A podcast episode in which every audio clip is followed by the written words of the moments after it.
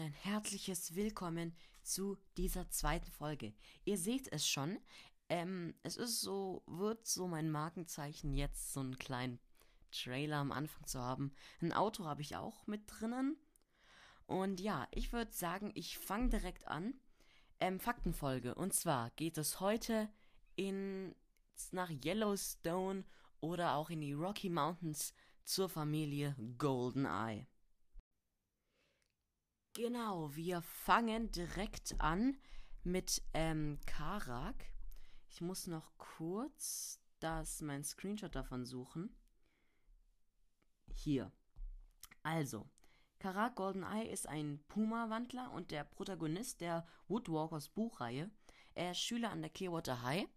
Falls ihr euch fragt, was ein Protagonist ist, das ist die Hauptfigur. Und sein Zimmergenosse ist Brandon und er wohnt in Zimmer 7, soweit ich mich erinnern kann. Seit Feindliche Spuren, das ist der letzte Woodwalkers, also der Woodwalkers Teil 6, ist er mit Tikani zusammen, was ich persönlich ziemlich cool finde. Sein Name ist Karak Goldeneye, alias J. Ralston oder Ralston, ich weiß nicht, wie ihr es ausspricht, das ist ein Menschenname. Ähm, und von den Medien wird er auch gerne Mystery Boy genannt.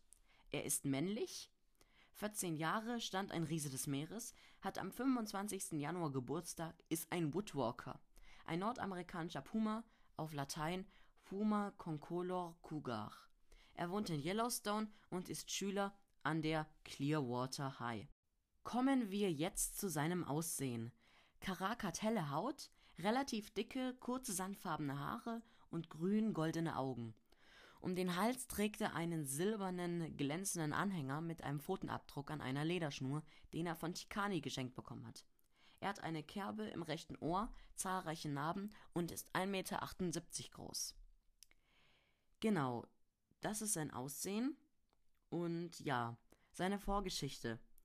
Karak und seine Schwester Mia wachsen bei ihren Eltern, nimmt Song Samba in der Stadt Jackson auf, wo sie als Pumas leben.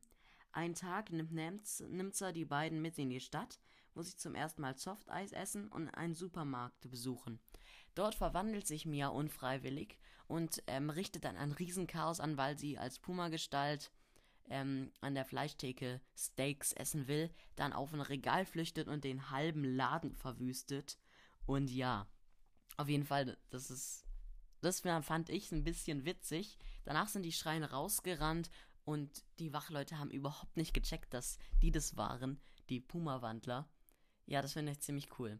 Karak geht in den darauffolgenden Jahren immer wieder alleine in die Stadt, weil er so die Menschenwelt so faszinierend findet, dass er immer wieder zu denen will. Genau. Später mit ähm, 11 oder 12, ich bin mir nicht mehr genau sicher, beschließt Karak dann ja wirklich dann zu den Menschen zu gehen und bei ihnen auch zu leben. Und das geht, naja, also er kommt zwar in eine ganz gute Familie, zumindest die Pflegeeltern sind nett, aber Marlon und Melody sind ja als erstes, also Marlon vor allem ziemlich fies zu ihm. Melody wird ja dann im Verlauf der Geschichte freundlicher. Und ja, das war die Vorgeschichte zu Karak. Kommen wir jetzt zu der Vorgeschichte von seiner Schwester Mia oder zu allgemein zu ihr. Sie ist weiblich? Nee, das ist nicht Mia. Doch. Jetzt. Weiblich, 16 Jahre, sie ist 16 Jahre alt, hat im Frühjahr Geburtstag, ist ein Woodwalker und wie Karak auch ein nordamerikanischer Puma.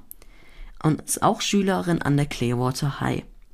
Sie hat hellbraunes Fell, beziehungsweise rötlich-braunes Winterfell und grüne Augen. Als Mensch ist sie schlank und hat verwuschelte und ein bisschen struppige, schulterlange, dunkelblonde Haare. Sie ist als, Schme als Mensch, als Mensch 1,79 Meter groß. Jetzt zu der Vorgeschichte. Mia und ihr Bruder Karak wachsen bei ihren Eltern Nimza und Samba in der Nähe von Jackson auf. Kennen wir. Dann gehen sie halt in die Stadt, kennen wir auch. Ähm. Und Mia erlebt mit Karak auch immer verschiedene, ähm, die beiden nur verschiedene kleine Abenteuer. Und zwar als Karak mit Mia an Silvester in die Stadt geht und herausfinden will, ähm, wozu die bunten Lichter an Silvester gedacht sind. Und sie bleibt in Puma-Gestalt. Aber, ähm, ja, Karak geht als Mensch und danach hilft Mia Karak auch sich zu beruhigen, nachdem er ähm, vor einer Rakete weggelaufen ist, weil er sich halt ziemlich erschreckt hat und auch Teil verwandelt hat. Genau. Das ist die Vorge und dann noch halt andere Sachen mit ihrer Mutter Nimza und Xamba halt. Das ist die Vorgeschichte von Mia. Jetzt kommen wir zu Nimza. Ich spreche so aus Nimze, ihr wisst, ihr könnt selber sagen, wie ihr sie ausspricht. Sie ist weiblich, Ende 30, ein Woodwalker und auch ein Puma Concolor Cougar. Sie lebt in Yellowstone und Status ist am Leben. Nimza ist geschmeidig und hat sandfarbenes bis hellbraunes Fell und goldbraune Augen. Als Mensch hat sie leicht sonnenhelles Haar, das ihr bis weit über den Rücken reicht. Viele Jahre vor Beginn der Woodwalker-Handlung lebt Nimza als Puma in einem Revier im Yellowstone-Gebiet. Xamba, Xamba erfährt von ihr und beschließt, sie kennenzulernen, was er als Mensch tun möchte. Da er außer Übung ist, verwandelt er sich auf dem Weg zu ihr mehrere Male und wird dabei auch von Menschen gesehen, die ihn vom Schlauchboot anstarren und auf ihn zeigen. Es stellt sich heraus, dass Nimza ebenfalls alles beobachtet hat und es lustig fand. Sie lernt Xamba näher kennen und bringt einen Sommer später ihre Tochter Mia und danach auch ihren Sohn Karak zur Welt. Die Familie lebt gemeinsam als Pumas in der Nähe der Stadt Jackson. Eines Tages nimmt Nimza ihre Kinder mit in die Stadt und jetzt, da wissen wir, was passiert. Soft Eis, ähm, Supermarkt, M Mia als Puma, Fleischtheke, Riesenchaos. genau. Einige Zeit später enthüllt sie ihren Kindern, dass sie sich mit einem Ranger namens Tom angefreundet hat und zeigt ihnen den beiden. Als Tom dabei von einem Grizzly bedroht wird, greift sie ein, wird ähm, dabei aber selbst von Toms Pfefferspray getroffen und muss sich ausgiebig im Fluss waschen. Außerdem geraten sie, Karak und Mia einmal in einen Waldbrand, der durch einen Zigarettenstummel verursacht worden ist. Nimmt sein Hüllt, dass sie solche selbst einmal probiert hat, genau wie viele andere Menschen Dinge. Zigaretten fand sie aber auch richtig eklig und mir wird auch vom Rauch, wenn ich sowas rieche, auch schon schlecht. Genau.